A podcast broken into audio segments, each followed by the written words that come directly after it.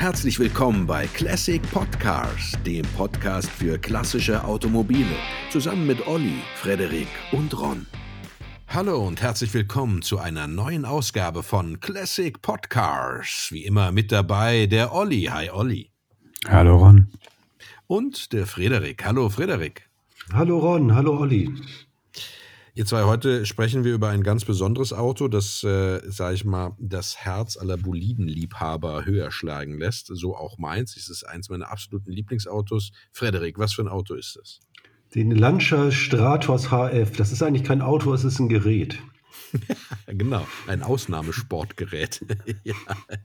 ja. Aber bevor wir jetzt hier in ähm, die Tiefen des Stratos einsteigen, ähm, würden wir euch gerne heute unseren, den Sponsor unserer heutigen Episode vorstellen. Das ist BMW Group Classic, die original BMW Ersatzteile. Ähm, Ron, warum ist es wichtig, dass man Originalersatzteile in seinen alten Autos und speziell auch in den BMWs fährt?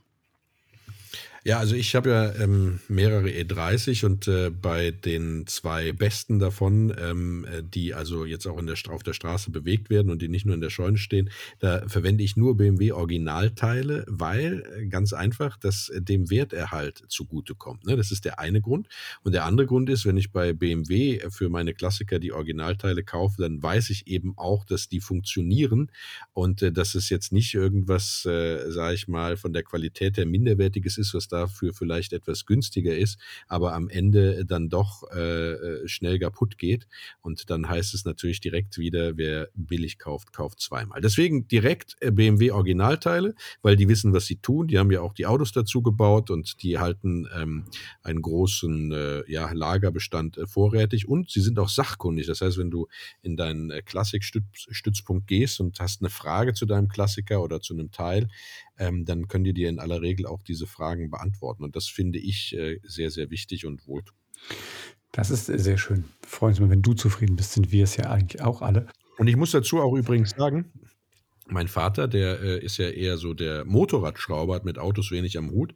Und der hat auch äh, zwei alte BMWs und auch dafür kauft er nur BMW Originalteile und das wundert, hat mich ein bisschen gewundert, weil das sind tatsächlich hm, sehr alte Motorräder. Und auch dafür kriegt er dann tatsächlich noch die Teile und äh, halt auch Spezialteile, jetzt nicht nur irgendwie ein Lampentopf oder so, sondern auch äh, Kipphebel und was auch immer da nötig ist. Und wenn es dann da mal Probleme gibt und es diese Teile tatsächlich nicht mehr vorrätig gibt, dann hat ja die BMW Group Classic auch ein großes Netzwerk, äh, wo sie also Nachfertigung, zertifizierte Nachfertigungen dann sowas beziehen können. Ne? Also äh, rundherum eine tolle Sache. Ja, sehr schön, dass sich die BMW Group quasi auch um die um den Erhalt und den Werterhalt vor allem auch der, der alten Modelle kümmert. Wenn ihr da ähm, weitere Informationen sucht, dann findet ihr die unter BMW Group classic.com, BMW Group in einem Wort, minus classic, C-L-A-S-S-I-C.com. Ja, das war's von unserem heutigen Sponsor, der BMW Group Classic. Ähm, jetzt geht's weiter mit dem Lancia Stratos. Wir haben äh, gesagt, es ist kein Auto, es ist ein Gerät, ja, ein Sportgerät. Und tatsächlich ist es ja so, dass der Lancia Stratos rein als äh, Rallye-Sportwagen äh, konstruiert wurde. Ne? Es war gar niemals so richtig geplant, dass das ein Auto wird, was in der Großserie produziert wird, sondern man hat immer dafür geplant, dass es ein reines Wettbewerbsauto ist und hat deswegen auch nur äh, eine Stückzahl von 500 Stück zur Homologation einfach angestrebt. Und ansonsten sollte das Auto äh, äh, lediglich nicht äh, dafür da sein, um Titel zu gewinnen. Ne? Ja, ähm, ja, das ist ja auch gelungen. Hat zwar eine Zeit gedauert, aber irgendwann ist es gelungen. Am Anfang war es noch nicht so der Hit, aber von das Auto ist winzig klein. Das ist äh, nur ja. 3,67 Meter lang, 1,70 breit, ganz flach, gerade mal 1,8 Meter. Acht. Also ich glaube, ein Golf 1 ist so 4,10 Meter zehn lang oder so. Also das ist wirklich ein winziges Auto. Ja, es ist sehr, aber sehr ein Sechszylinder drin. Mhm. Genau, der Sechszylinder, der stammt ja aus dem Dino 246 GT, ne, der Baureihe E, also einer der letzten, äh, der Evolutionsstufe kurz bevor der eingestellt wurde. Und das war der Sechszylinder, ähm, der in dieses Auto, also um das, äh, in das Auto eingebaut wurde, eigentlich als Zwischenlösung, äh, weil man gesagt hat, äh, das ist äh, nur so lange der Motor für dieses Auto, bis Lancia einen eigenen Sechszylinder für dieses Auto konstruiert hat. Aber äh, letztendlich ist es dann bei dem Motor tatsächlich auch geblieben. Ne? Also ein Lancia, ein Lancia äh, mit einem Ferrari-Herz sozusagen. Ich glaube, Enzo Ferrari sagt, man wollte ihn erst gar nicht rausrücken, Aber als der Dino dann so am Ende der, der Laufzeit war, hat er es dann doch gemacht. Hat ja auch 500 Motoren verkauft an Lancia. Ja, richtig, genau, ja. Wobei ich äh, gar nicht weiß, ob er es an dem 246 GT festgemacht hat oder ob er gesagt hat, ähm, ich will erst, dass der, äh, wenn der Nachfolger äh, dann sozusagen äh, ausgelaufen ist, äh, dann könnt ihr die Motoren haben. Das ist auch so eine Geschichte. Ähm, und äh, ja, letztendlich hat ja auch der Dino niemals den Schriftzug Ferrari getragen, weil es eben nur ein Sechszylinder war. Und äh, ähm, um den Ferrari-Schriftzug sich verdienen zu können, mussten es mindestens acht, am besten zwölf Zylinder sein. Ne? Und deswegen hieß der immer nur Dino GT nach dem Namen seines Sohnes, ne? also Dino Ferrari. Ja, das ist so ein kleiner Sidestep, aber letztendlich war der Motor äh, dann äh, nicht in der alleinigen äh, Form äh, sozusagen im, im Lancia verbaut. Er hatte andere Vergaser und natürlich auch äh, ja, äh, eine Reihe von anderen Anbauteilen. Im Kern aber war es dann der Motor, der dann für den für die Straßenversion, also den äh, Lancia Stratos HF Stradale mit einem Zweiventilzylinderkopf und in der Wettbewerbsversion dann mit einem Vierventilzylinderkopf äh, sozusagen produziert wurde. Ne? Genau, 190 PS, genau. 2,4 Liter, genau, 7000 Umdrehungen. Also ja. ja. das war natürlich ganz schön viel Motor für so ein kleines Auto. 980 Kilo. Ja. Äh, hatte, nicht, hatte es nicht schwer mit dem Wagen. Ja, vor allem, das war die Stradale-Version. Ne? Also später ja. hat es ja drei Liter, beziehungsweise schon fast äh, auch, äh, äh, also es gab auch ein Turbo ne, für die Gruppe 5. Es gab dann äh, den, den, den, äh, ich glaube, in der höchsten Ausbaustufe, wenn ich äh, richtig liege, waren es 3,2 Liter dann. Ne? Aber das war jetzt auch nichts, was dann tatsächlich dauerhaft war. Also es gab diese 3 Liter Wettbewerbsversion aufgrund einer geänderten ähm, Kurbelwelle, ne, wurde der Hubraum vergrößert, also jetzt nicht durch die Bohrungen allein, sondern durch eine, eine andere Kurbelwelle tatsächlich.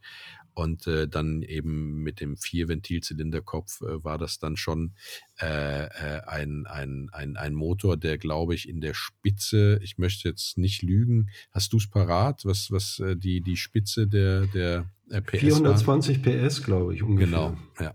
Das, so habe ich es auch. Mit Turbo dann 560. Genau. Genau, und die waren, es war ja ein bisschen schwere Geburt, 1971 vorgestellt. Die Homo Homologation war dann erst 19, Ende 1974, also dass er überhaupt im Rennsport starten konnte. Und die hatten am Anfang auch wirklich Probleme. Der war fast unfahrbar.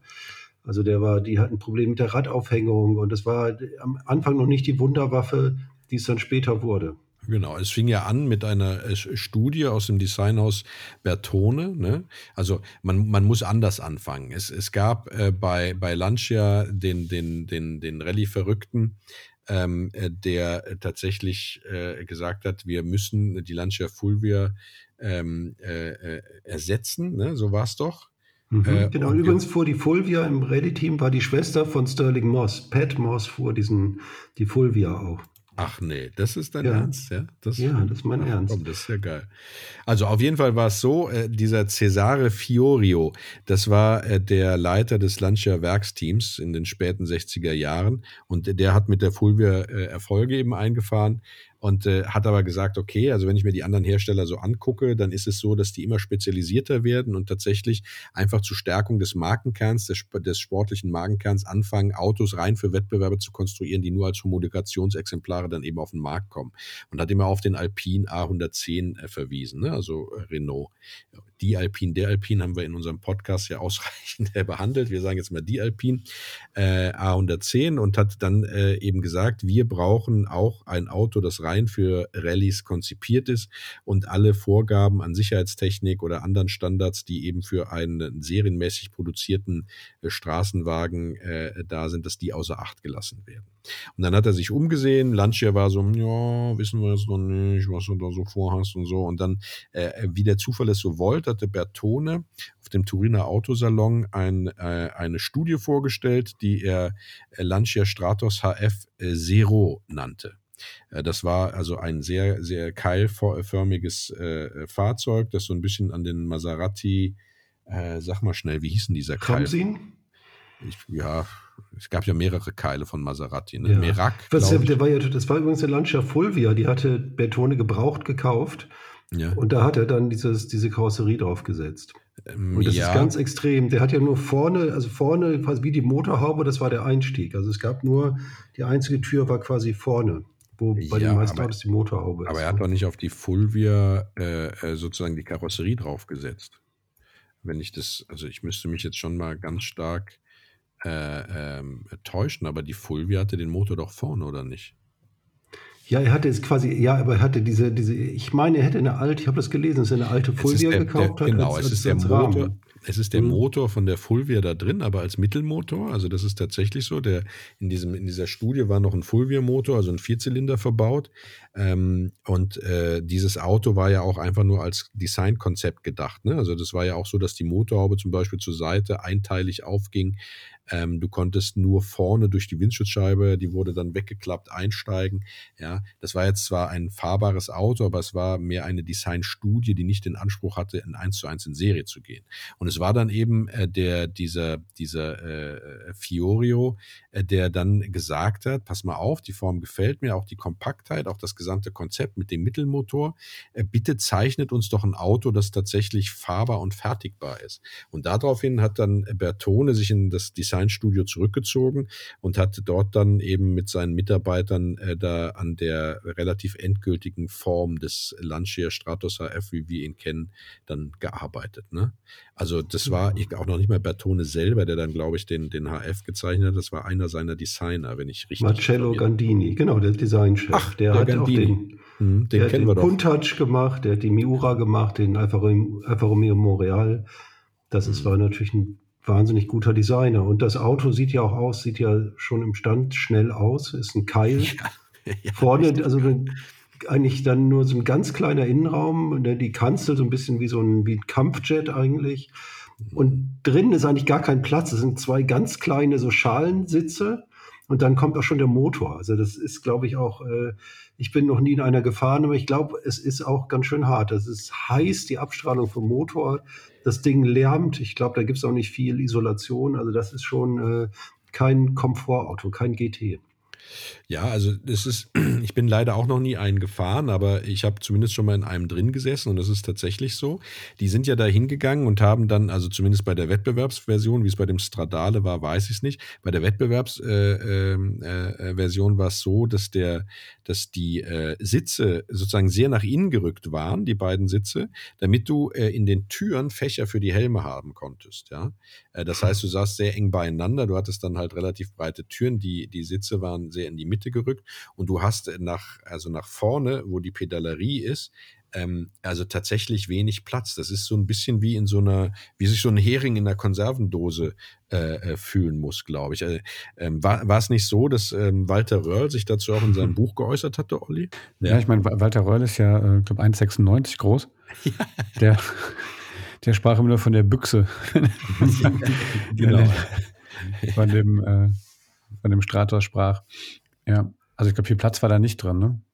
Ja, ja, ich denke auch. Der war ja ganz interessant lackiert als Studie. Ne? Der hatte so ein mattes hellrot-orange, äh, äh, die fluoreszierend war, ja, aber halt nicht hochglänzend. Ähm, das sah schon, äh, wie soll man sagen, sehr äh, spacig aus. Ne? Also und dieses keilförmige Design, das war ja das Design der der frühen 70er oder der 70er Jahre. Ne? Es gab ja eine ganze Reihe von von Autodesigns äh, in dieser Keilform, äh, Frederik, oder? Ja, ja, auf jeden Fall. Der Lotus Esprit und mhm. äh, letztendlich der Kuntouch ja auch in gewisser Hinsicht. Also das, das ist äh, schon sehr typisch. Olli, dir dürften die Klappscheinwerfer sehr gefallen. Ja, ich wollte gerade sagen, wird ja lieber wird mal wieder Zeit, ne? Ja, genau. und, und dann irgendwie auch die, die, die Seitenscheiben sind ja nach hinten auch so abgerundet. Das ist insgesamt hat er, obwohl er so keilförmig ist, in sich doch viele Rundungen auch wieder. Aber eigentlich ein ganz, ganz hübsches Auto. Auch dafür, dass er so, so, so kurz ist, ist ja nicht einfach, dann eine schöne Linie zu finden. Ja. Aber habt ihr mal, habt ihr mal diesen, diese Studie, diesen Zero oder Zero, wie auch immer mhm. der ausgesprochen wird, mal gesehen? Ich meine, das Ding sieht ja aus so wie aus Zurück in die Zukunft, ne? Also das ist ja wirklich ja. Ja, brachial. Genau. Ja, in das der Tat. Hinten solche mhm. Rippen da drauf. Mhm. Also ja. das ist ja schon, schon krass. Ne? Aber auch diesen, diesen Spiegel äh, auf dem Dach, also so oben, diesen, den, diesen Rückspiegel. Und man sitzt halt zwischen den Vorderrädern, das muss man wirklich sagen. So weit ja. vorne, das ist schon äh, ziemlich verrückt sozusagen. Ja. Also ja. bei dem, bei dem Zero saß man tatsächlich noch weiter vorne als dann später in dem, in dem, in dem serienmäßigen äh, äh, Stratos. Ne? Das war schon so. Und ähm, es war so, dass bei dem, bei dem, bei der Erstform des Stratos, also dem, der dann, äh, also der Nachfolger vom Zero, er war es so, der hatte also einen, eine Stahlkarosserie und die Hauben waren aus Aluminium. Und damit war er, lag er bei ungefähr 850 Kilogramm. Und da hat dann der Fiori gesagt, nee, äh, Leute, das ist noch zu schwer. Wir brauchen noch äh, eine kompromisslosere Fahrmaschine.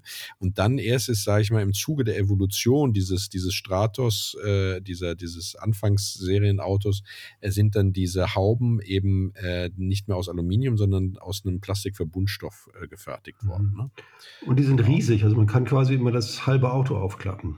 Genau, wenn Kommt du also die, überall ran. Genau, das war ja auch ähm, ähm, eine der Vorgaben, dass das also ohne viel Wenn und Aber äh, jeglicher Part, also Technikpart des Stratos sehr schnell erreichbar sein soll. Also man hatte da dran gedacht, dann an die Servicezeiten während einer Rallye, falls da ein Schaden war oder sowas, dass eben nicht erst lange abgeschraubt werden musste, sondern man konnte einfach die vordere und die hintere Haube entfernen. Dann hatte man sozusagen die Fahrgastzelle mit der komplett offenliegenden Technik. Ne?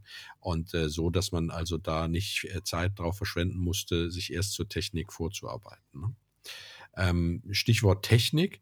Äh, er hat, ja, wie soll man sagen, ähm, wenig, äh, äh, was einen überrascht. Ne? Also er hatte eine ganz normale Zahnstangenlenkung. Ähm, es war so, dass er also vorne wie hinten doppelte Querlenker hatte. Äh, ähm, was interessant war an diesem Fahrwerk war, dass also von, von der Serienmäßigkeit her ähm, du äh, sehr einfach selbst äh, die Radgeometrie verändern konntest, also Sturz, Spur, Nachlauf und sowas, ähm, äh, konntest du äh, einstellen. Und diese Zahnstangenlenkung ist ja eigentlich relativ banale Technologie, aber die war sehr leichtgängig beim Stratos, was aber auch äh, daher rührte, äh, dass sozusagen zwei Drittel des Gewichts auf der Hinterachse lag ne, und dadurch nicht sehr viel auf die Vorderachse gedrückt hat und der dadurch dann sehr leicht lenkbar war. Das war ein großer Vorteil, aber auch eben großer Nachteil, ähm, äh, weil dadurch natürlich auch die, die, der Grip äh, auf der Vorderachse und damit äh, sozusagen die unmittelbare Wirkung der Lenkung äh, jetzt auch nicht optimal war. Ne? Aber äh, naja, es war äh, fahrbar. Das hat ja dann verschiedene äh, Motorsportgrößen äh, bewiesen. Ne? Ja, ja, aber am Anfang nicht so sehr in den ersten nee. Jahren. Ne? Ja, das war wirklich echt schwierig. Das, das Heck war sensibel, ist auch ein Mittelmotor, ist nicht so einfach, aber ähm, auch der hat Probleme mit, mit den, wenn auf Asphalt hat sich die Radaufhängung verzogen. Ähm, man, man konnte also lange den echt nur sehr, sehr schwer fahren. Und dann wird es ab 1974 dann langsam besser. Der Engländer Mike Parks kommt zu Lancia und, und verbessert sehr, sehr viel und professionalisiert das Team. Genau, richtig, ja. Der wurde ja dann geholt, weil es hieß, der soll das Ganze äh, äh, ja, ähm, ähm, konkurrenzfähig machen. Und der hat ja dann auch den Vier-Ventilzylinderkopf eingeführt und hat halt für eine enorme Leistungssteigerung aus, auch gesorgt, äh, sodass das Auto von der, äh, von, der, von der Leistungsseite her dann eben auch konkurrenzfähig war. Ne? Genau. genau. Ja. Übrigens, ähm, ganz lustig, weil wir ja eben davon geredet haben, dass es relativ laut ist. also du hast bei 100 km/h, also die du nach 6,8 Sekunden erreicht hast, hast du im Innenraum 79 dB. Und äh, bei 180 hast du schon 92 dB. Ja? Das heißt also, wenn du das Auto dann äh, äh, auf die Höchstgeschwindigkeit hämmerst, dann hast du ähm, ja ungefähr die Lautstärke von einem startenden äh, Starfighter innen. Ne? Äh, der hat dann etwas über 100 dB und äh, das ist dann eben auch, also das ist unfassbar laut. Das hört sich gar nicht so laut an, aber es ist unfassbar laut. Eine Unterhaltung ist dann sozusagen äh, ohne eine COM-Technologie, also sage ich mal, eine Vernetzung äh, nur schwerlich möglich. Ne?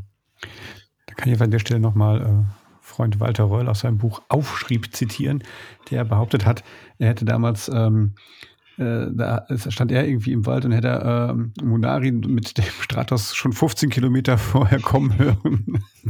Genau. Kann ich mir gut vorstellen, was das für ein, ein brachialer Lärm war. Genau, und er hatte Angst, ne? Er hatte, er hatte Angst, Angst ja.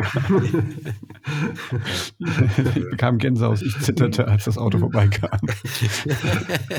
Wahnsinn, ja. Ja, äh, richtig, richtig geiles Auto, ja, muss man schon sagen. Aber wenn wir schon bei Walter Röhrl sind, ne, ähm, der Stratos, als er dann funktionierte, als der, der, der Parks ja dann das Team äh, sozusagen übernommen hatte, ähm, dann war das Auto ja auch erfolgreich, richtig, äh, Frederik, äh, Olli? Oder Olli.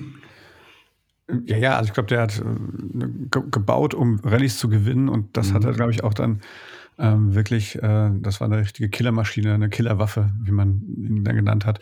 Ähm, der hat, glaube ich, alles gewonnen, was man gewinnen kann. Genau. Rallye-Weltmeister, eine ja, 74, mehrmals, ne? 75, ja. 76. Also ja, das war drei Jahre in Folge. Mhm. Ja, dann hat es wirklich ge, gefunzt. Ja, ja, ja das ist richtig. Und ähm, ich glaube, die äh, Rallye Monte Carlo, ich glaube, dreimal nacheinander gewonnen und so. Also genau. das zuletzt, Ding war unschlagbar eigentlich. Ne? Genau, zuletzt 1979, glaube ich, auch nochmal die Rallye Monte Carlo, als er eigentlich schon ausgemustert war, zumindest in der Rallye-WM, wo Fiat dann auf den 131er mehr gesetzt hatte. Aber mhm. wirklich, das war schon ein Riesenerfolg, das Auto. Mhm. Ja, ja, genau, richtig. Fiat. Björn Fiat. Waldegord war auch einer der Fahrer, Sandro Murani. Mhm. Das waren, äh, genau, das war ein Mario großer Manucci, Erfolg. Ne? Ja, Fiat war ja, ähm, was viele nicht wissen, also den gehörte ja schon damals im Fiat-Konzern einiges, was so in der äh, italienischen äh, Fahrzeugproduktion dort äh, rumhühnerte. Unter anderem eben auch Lancia. Und die haben ja dann, ähm, sie wollten ja dann tatsächlich also die Marke Fiat, den 131er und, und die Limousinen von Fiat stärken und brauchten dafür eben die Rennerfolge, weswegen das Budget für den Lancia-Rennstall eben eingedampft wurde.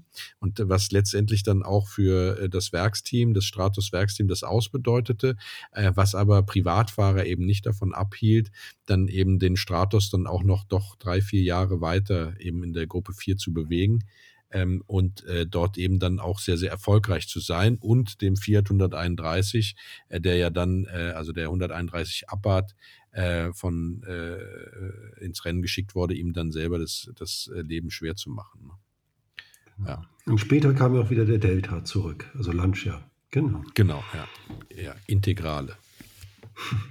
ja, genau. Ja. Also vielleicht ähm, darf ich noch kurz an der, an der Stelle, was, wenn wir schon über, über Rennautos sprechen und über diese ikonische Keilform. Ich finde aber auch die Ikon, du hast es eben ganz kurz mal angesprochen, ähm, Ron, die ikonische Lackierung. Ähm, der hat ja, ich weiß nicht, ich glaube, der fing an mit dieser Marlboro-Lackierung und dann gab es ja diese Alitalia, also diese mhm. Fluggesellschaft, mhm ähm, Lackierung, ne? die glaube ich, ähm, also dieses, dieses, dieses Trikolor quasi, dieses Grün-Rot mhm. äh, und Weiß dann tatsächlich so angepasst wurde, auch an die Motorhaube. Und ähm, ich finde das schon geil. Also sieht ja auch immer für mich quasi aus, wenn man den irgendwo mal sieht, auch Ron, ne? auch als Modellauto oder sowas, hat er oft genau diese Lackierung. Ne?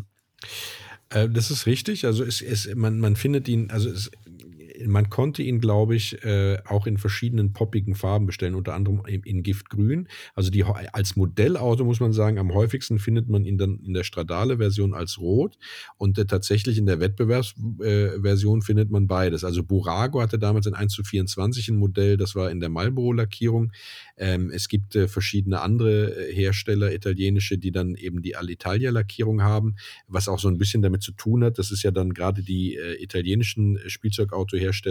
Äh, das hat ja auch so ein bisschen was mit, ähm, ja, wie soll man sagen, also Alitalia ist eine, die italienische äh, Fluglinie gewesen, der Lancia ein italienisches Auto und also italienischer geht es nicht mehr, als ihn dann eben in der Alitalia-Lackierung eben zu zeigen. Und es gibt eben auch äh, äh, große Bausatzhersteller, Modellbausatzhersteller, also alle großen äh, Modellbausatzhersteller haben im Grunde genommen den, den Lancia Stratos auch im Programm und da gibt es auch beide Versionen, also alle drei. Es gibt die äh, zivile Version, die Marlboro und die Alitalia-Version. Ne? Ähm, ja, das, das, das ist schon, schon äh, tatsächlich so. Ne? Das, äh, aber die Italia-Version von der Sponsoring-Version eigentlich die, die häufigste ist. Mhm. Und vorne auch mit den ganzen Lichtern. Ne? Der hatte dann ja acht Lichter oder so. Das war ja alles voll. Ähm, Im Gegensatz zur Stradale, ne? die hatte die schön eingeklappt und da waren keine Lichter zu sehen. Aber der Rallyewagen Allein schon beeindruckend aus mit dieser Front. Diese Zusatzscheinwerfer, genau. Genau, der hatte die Biss, ne? Ja. okay. Der hat ja so einen geilen, so, so eine Art Spoiler hinten so drüber gehabt, ne? Also der war ja eh überall irgendwelche Flaps und Dinger dran. Ähm, Finde ich auch. Also genau. schon sehr cool. Also es gab auch, es, es gab übrigens auch noch einen äh, äh, aufsehenserregenden Sponsor des Stratos, ne? also der, wenn man jetzt von Modellautos zumindest spricht, aber auch im wahren Leben. Und zwar gab es auch einen Pirelli Stratos, ne? der war ah, okay, ja, genau. äh, sehr also, Rot-Weiß-Blau, sowas, ne? Nee, der war schwarz-rot-weiß. Ne? Also der hatte äh, von der Flanke her war der, war der schwarz-weiß, hatte vorne auf der Motorhaube dann noch so ähm, äh, rote Linien, die das Weiß abgegrenzt haben und an der Tür äh, und hatte hinten auf der, auf der Haube dann eben die, äh, den Pirelli-Schriftzug. Ne? Das äh, sieht natürlich auch äh, sehr geil aus, ne? muss man sagen. Aber ähm, ich, ich, ich weiß überhaupt nicht, für, welche, für welches Rennen der sozusagen diese Lackierung getragen hat. Ne? Aber die gibt es natürlich auch noch. Ja. So ist das, ja. Ähm, wenn man sich jetzt dem Lancia von der technischen Seite äh, zuwendet und äh, dann ähm, äh, beraten möchte, also ich weiß, äh, sehr viele werden nicht in, in, in, die, in die Ehre kommen, sich so einen Lancia Stratos leisten zu können, weil die Preise, da kommen wir später zu, doch exorbitant sind mittlerweile. Aber wenn man mal vor einem steht oder vor einem Scheunenfund und den, sage ich mal, für einen schmalen Kurs bekommen kann, äh, dann sollte man schon wissen, ob ob man, ähm, äh, worauf man achtet, ob es äh, sozusagen ein Totalschnäppchen ist oder ob äh, da doch dann ähm, im Detail das Auto Schäden aufweist, die nicht reparabel sind. So viel sei gesagt, egal wie viel der kostet, wenn er äh, unter 100.000 Euro kostet, sollte man ihn in jedem Fall kaufen, egal was er technisch an äh, Problemen aufweist. Aber die technischen Probleme sind auch gar nicht so viele. Der ist ja relativ stabil konstruiert, zumindest was die Stahlkarosserie angeht. Da findet sich tatsächlich äh, Korrosion, ähm, äh, leichte ähm, lediglich an, am, am Scheibenrahmen. Ne? Das ist, ist ein äh, bekannter, äh, bekanntes Nest, wo es tatsächlich dazu kommen kann. Genauso wie äh, die Klappscheinwerfer äh, dort dann eben äh, äh, teilweise ähm, kein Rost haben, weil es ist ja eine Plastikmotorhaube, aber äh, diese, dieser Mechanismus äh, tatsächlich dann nicht funktionieren kann. Was Rost sonst so angeht, ähm, ähm, ist mir keine weitere Stelle ehrlich gesagt bekannt, ja, außer diesem Scheibenrahmen. Ich meine, klar, Stahl kann überall rosten, man sollte sich das angucken. Was aber wesentlich wichtiger ist zu gucken, ist, ob ähm, äh, die Plastikteile, also die große Haube und die große, äh, das, große Heck, ob da äh, Risse drin sind. Denn wenn ähm, das der Fall sein sollte, dann ähm, klar kann man reparieren, kann man laminieren oder machen, aber es kann auch ein Hinweis darauf sein, dass es eben äh, mal einen Schaden ähm, äh, gab, ne? der dann äh, ja entweder relativ äh, unfachmännisch oder eben gar nicht repariert wurde. Ähm, das kann darauf äh, hindeuten, aber es können auch Vibrationsrisse sein, was äh, bedeuten würde, dass das Auto, sage ich mal, relativ extrem auch bewegt wurde. Ne? Also das zumindest ist das, was man, was man so liest. Ähm, ansonsten, was die Technik angeht, äh, wir haben es mit einem Ferrari-Triebwerk zu tun. Wenn man das revidieren lassen möchte, äh, dann äh, ist man da sehr schnell bei rund ja, 30.000 bis 40.000 Euro, muss man ehrlich sagen, wenn man eine komplette Revision macht. Das ist also ein teurer Spaß.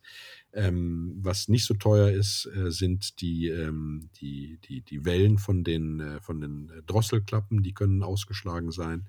Genauso wie die Vergaser sollte man natürlich im Auge behalten. Immer, äh, da gibt es auch eben Verschleißteile, die äh, kaputt gehen können. Ansonsten kann man nicht viel dazu sagen, was an dem Auto kaputt oder nicht kaputt gehen kann. Ne? Äh, nee, noch ein bisschen noch die, die, die Nockenwellen ne? beim Getriebe, die Synchronringe ja. sind auch mhm. öfter kaputt. Und äh, das habe ich neulich gelesen, auch, ähm, auch sehr interessant, große Spaltmaße sind nicht zwangsläufig ein Hinweis auf Unfallschäden oder unsachgemäße Reparaturen. Wurde ja. halt auch nicht besonders ähm, penibel verarbeitet, das muss man wirklich sagen. Dementsprechend auch die Elektrik ist jetzt nicht so super zuverlässig bei dem Auto. Mhm. Ja, also, wobei, äh, ich habe einige Fahrberichte gelesen in Vorbereitung auf diesen, diesen Podcast und da wird dem, äh, dem Stratos also A, ein sehr ziviles Handling attestiert, das heißt, der ist sehr gut fahrbar und B, ähm, eben auch keine äh, großartige technische Anfälligkeit. Ne? Was natürlich auch viel damit zu tun hat, dass eben ähm, äh, natürlich bis auf die Karosserieteile, aber sehr viel doch aus den Serienregalen der Hersteller stammte. Ne? Also äh, mhm. was und, äh, jetzt Kleinteile genau. etc. angeht. Und so ein Rallyewagen muss ja eigentlich auch halten. Ja, das stimmt, genau. Und da, dafür steht übrigens auch das HF, ne? Also Stratos HF heißt ja High Fidelity, das heißt also so viel wie große Zuverlässigkeit, große Treue, ne? also etwas frei übersetzt. Das heißt, äh, äh wo HF bei Lancia dran steht, äh, da hatte Lancia eben auch den Anspruch, dass dieses Auto auch unter extremen Bedingungen sehr zuverlässig ist.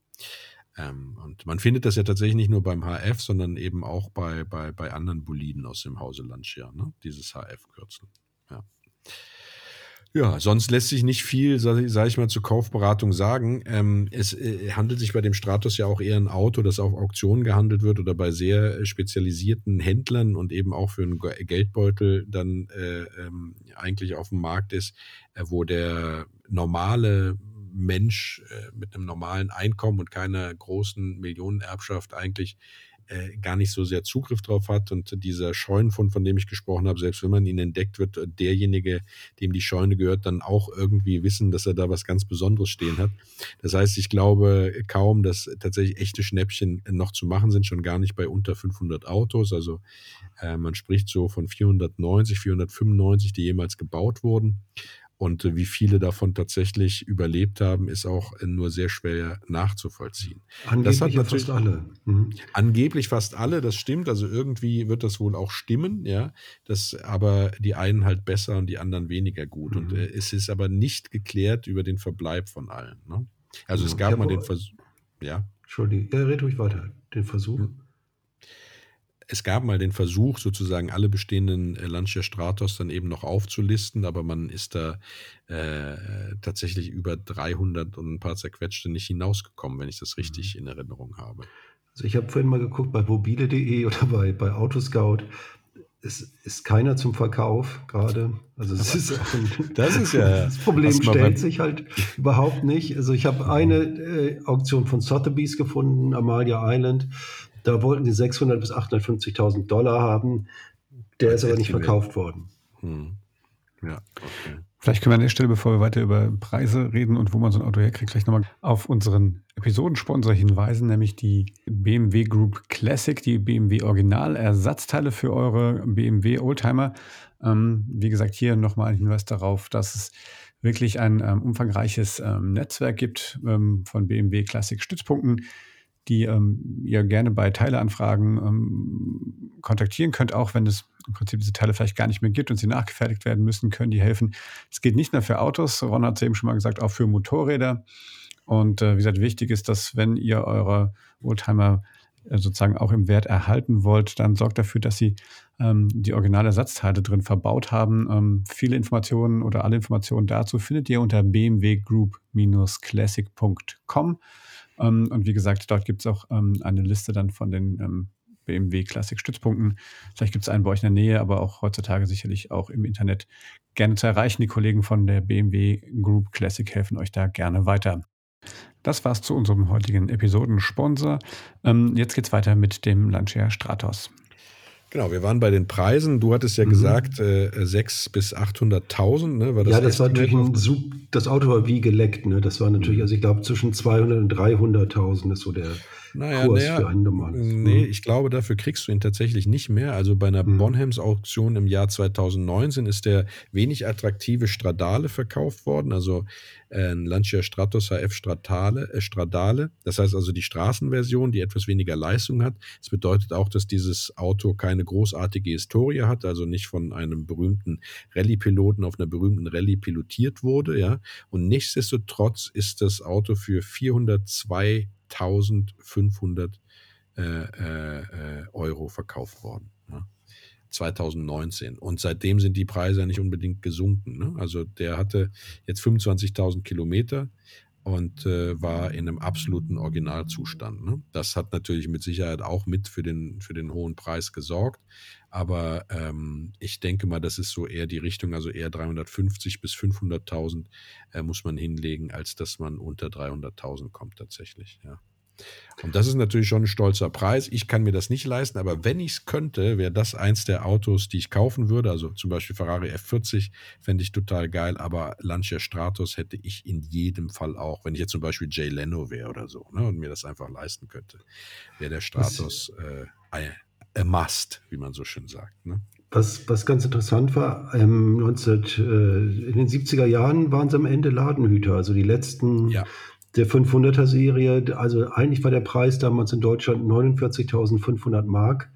Und angeblich sind die echt verschleudert worden, die letzten, für 15.000 bis 20.000 D-Mark damals. Ja, man muss sagen, und ich meine, da sind wir wieder äh, dabei, äh, das war eben auch äh, wieder ein Auto, das die Ölkrise hart ähm, getroffen hat, ne? Ähm, muss, man, muss man schon sagen. Also die Zeit für diese nicht sparsamen, rein Spaßautos, das waren einfach nicht die späten 70er Jahre. Ne? Das äh, äh, war einfach so. Und der hat damals, ähm, wenn man den also ordentlich bewegt hat, äh, über 15 Liter verbraucht. Ja? Und das war natürlich schon äh, viel. Und es war mit Sicherheit jetzt nicht für das Erwachen ähm, der, äh, äh, sage ich mal, des Bewusstseins dafür, vielleicht auch sparsame Autos zu fahren, dann das, die richtige Wahl. Ne? Ist Und es war ja auch eigentlich nie ein Alltagsauto. Ne? Das ist ja immer ein, ein Spaß, Spaßgerät gewesen. Genau. Kann man nur noch mal wiederholen, der wurde rein als Sportwagen, als Wettbewerbswagen konzipiert, als Sportgerät, wie wir eingangs gesagt haben. Und nur darum ging es. Dieses Auto wurde tatsächlich nur produziert und frei verkauft, damit die Homologation äh, äh, äh, gepackt wurde. 400 Autos musste man dafür haben. Anfänglich waren es 500, wurde dann gesenkt, 400 Autos.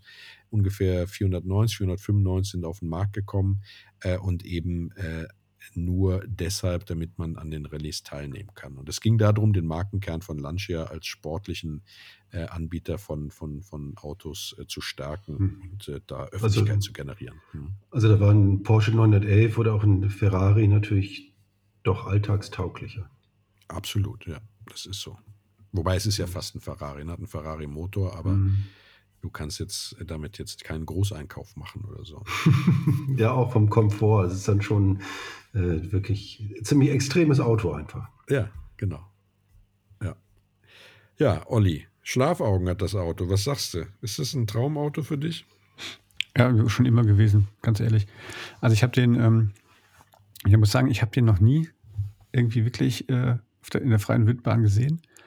Ähm, ich war vor zwei oder drei Jahren, also es war noch vor Corona, war ich mal auf ähm, dieser Ausstellung in Düsseldorf, wo ja nur so 70er Jahre Sportwagen standen und äh, ähm, das war schon wirklich der Hammer. Da stand er mal und ich meine, wenn der dann so, das ist ja echt, der ist ja echt klein, ja, aber der sieht so aggro aus, ja, weil der diese, diese, diese, äh, äh, diese Keilform hat. Ähm, also ich fand, fand ihn schon immer richtig, richtig klasse. Ja. Und man, man, wenn du auch so Bilder siehst, wie gesagt, ich habe ja das, haben wir gerade ja schon draus zitiert, ne, dieses Buch von, von Walter Reul aufschrieb.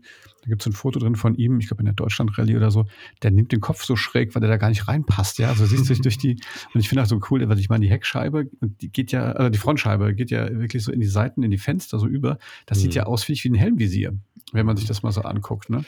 Ja. Und ähm, das Ding ist halt einfach Spaß und Fahrmaschine durch und durch. Also ich bin da sehr begeistert und ähm, wie gesagt, nicht nur wegen den Klappscheinwerfern.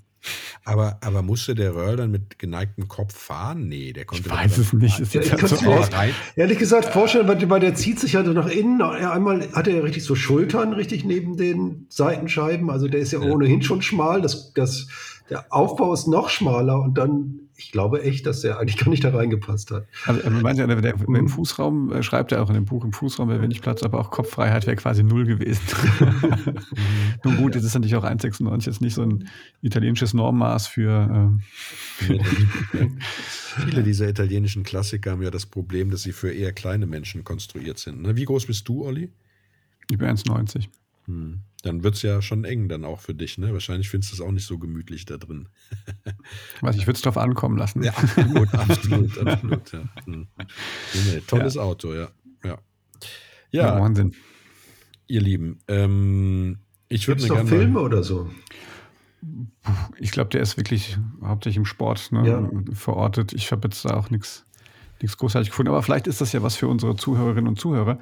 Ähm, und dann müssen wir uns ja auch an der Stelle wirklich nochmal super bedanken. Wir kriegen jetzt nach jeder Episode wirklich klasse äh, Feedback von euch. Äh, teilweise auch, äh, Ron, ich würde es auch freuen. Neulich hatten wir wieder einen, äh, tatsächlich äh, jemand, der äh, ein Spielzeug, äh, ferngesteuerten Jeep Genau, hat uns ja. Fotos geschickt hat. Großen Dank für euer Mhm. Feedback.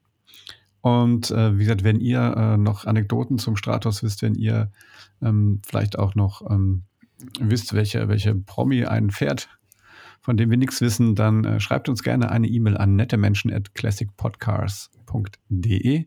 Ähm, wir geben uns Mühe, da auch zeitnah darauf zu antworten. Auch wenn ihr Vorschläge für äh, Autos habt, die wir besprechen sollten, oder wenn ihr ähm, vielleicht noch ein, ein paar ähm, Tipps oder Hinweise für uns habt, dann freuen wir uns immer, wenn ihr uns äh, unter unserer E-Mail nette Menschen at classicpodcast.de einfach ein kleines Feedback schreibt. Ja, was man sagen muss, bevor äh, wir sozusagen zum Ende kommen, was man natürlich nicht äh, unerwähnt äh, lassen darf, zumindest aus meiner Warte her, das ist die Tatsache, dass es natürlich auch den Versuch gab, den äh, Lancia Stratos wieder aufleben zu lassen. Ne? Ähm, was, was tatsächlich ganz witzig ist, also unter der Firmierung New Stratos äh, gab es dazu eine Studie, die anfänglich sozusagen das Problem hatte, dass sie keine äh, Finanziers gefunden hat. Ähm, äh, letztendlich wurde dann 2018, glaube ich, äh, tatsächlich äh, wurden ein paar produziert. Ja, das, das, das Auto sieht also, ja, äh, wie soll man sagen, sehr dem Stratos ähnlich mit etwas kantigeren Linienführung und ist witzigerweise konstruiert worden für vermögende Kunden in den Entwicklungsländern ähm, damit es denen möglich ist, auf unbefestigten Straßen eben auch einen Supersportwagen zu bewegen. ja, also äh, das war, beziehungsweise das war jetzt nicht der, der äh, New Stratos, das war der Phenomenon Stratos. Äh, aber nichtsdestotrotz äh, sieht er dem New Stratos oder Stratos dann eben doch äh, sehr, sehr ähnlich. Und äh, ja, war eine Idee von einem, von einem Stratos-Sammler, der damit eben eine, eine Studie vorgestellt hat auf dem Genfer Autosalon er hat dann eben keine, kein, äh, keine Sponsoren gefunden, um das voranzutreiben. Und äh, dann gab es 2008 nochmal den Versuch eines, eines äh, New Stratos. Und äh, der wurde dann eben tatsächlich auch von Pininfarina gezeichnet und wurde dann 2018 präsentiert. Ich weiß jetzt aber tatsächlich nicht, wie erfolgreich dann dieser New Stratos war. Aber ich weiß, dass ich damals ähm, äh, tatsächlich auf äh, einer der, der Automobilmessen, ich weiß gar nicht, auf welcher er vor dieser Studie stand, ne, vor dieser New Stratos-Studie. Und äh, mir das angeguckt habe und tatsächlich fand, dass eine hohe Ähnlichkeit zwischen dem, zwischen der neuen Studie und dem alten Stratos da war. Ne? Ja. Das sollte man der, der Komplettheit halber tatsächlich erwähnen, ne, dass es da Versuche gab. Ja. Mich würde mal interessieren, vielleicht gibt es ja einen Zuhörer, der im Stratos mal mitgefahren ist. Da würde äh, ich tatsächlich auch wissen wollen, ist der tatsächlich innen so laut und ist der, das Motorengeräusch so betörend, wie Walter Röhrl geschrieben hat? Schreibt uns doch einfach eine Mail an äh, nette Menschen at classicpodcars.de äh, und äh, lasst uns äh, äh, wissen, ob ihr so ein Auto schon mal selbst gefahren oder wenigstens mitgefahren seid, wie ihr das erlebt habt. Würden uns sehr freuen. Genauso wie natürlich konstruktive Kritik oder Wünsche von Autos, ähm, äh, die ihr gerne mal bei uns hören wollt. ja, der Olli sagt euch noch, wo wir überall zu finden sind. Ja, das mache ich sehr gerne. Wir sind äh, überall dort zu finden, wo ihr gute Podcasts hört. Also bei Apple Podcast, bei, ähm, ja, ich glaube, Amazon mittlerweile auch. Und ähm, ja, wir haben auch einen Instagram-Account, Classic Podcasts, und ähm, unsere Webseite www.classicpodcast.de. Ähm, da versuchen wir auch immer die aktuellen Folgen dann zu featuren. Ähm, Ron hat schon gesagt, wenn ihr uns eine E-Mail schreiben wollt, dann schreibt uns an nettemenschen.classicpodcast.de, gebt uns fünf Sterne und einen Daumen hoch. Und ähm, an dieser Stelle, bevor wir uns jetzt wirklich dann final verabschieden, nochmal ein Dank an unseren dies, diesmaligen Episodensponsor, nämlich die BMW Group Classic. Das heißt, ne, kauft eure Originalersatzteile bitte bei BMW. Das hält auch euren BMW wirklich äh, werthaltig. Und äh, Informationen findet ihr hier unter bmwgroup-classic.com. So. Das gilt auch, das gilt auch, ne, darf man nie vergessen, wir sind sehr autolastig. Es gilt auch für klassische Motorräder. Auch hier ist die BMW Group Classic äh, sehr gut aufgestellt, was Originalersatzteile angeht. Und euer Schätzchen ist damit wertstabil und äh, steigert sich im Wert tatsächlich noch, wenn alles von BMW ist und nicht irgendwelcher Schrott aus dem Internet verbaut wurde. Gut. In diesem Sinne, liebe Leute, da draußen fahrt vorsichtig, bleibt gesund. Ja. Frederik, wir haben dich jetzt abgewürgt. Willst du noch was sagen? Nee, nee, alles gut. Ich kann mich nur anschließen. Frederik träumt noch. ja, auf von, vom Stratus. Von, von Stratus, von meiner Kopffreiheit. Ja, genau. Mit Klappscheinwerfern. Ja, sehr schön. Ja, ich denke, heute Nacht werde ich auch von Klappscheinwerfern träumen. Auf, ah, zu, ja, ich, ich träume lieber vom ganzen Auto. auf zu auf, genau. Ja. Ja, ja liebe Leute, das war's. Bis zum nächsten Mal und äh, ja, bye bye. Tschüss. Macht's gut, auf Wiedersehen.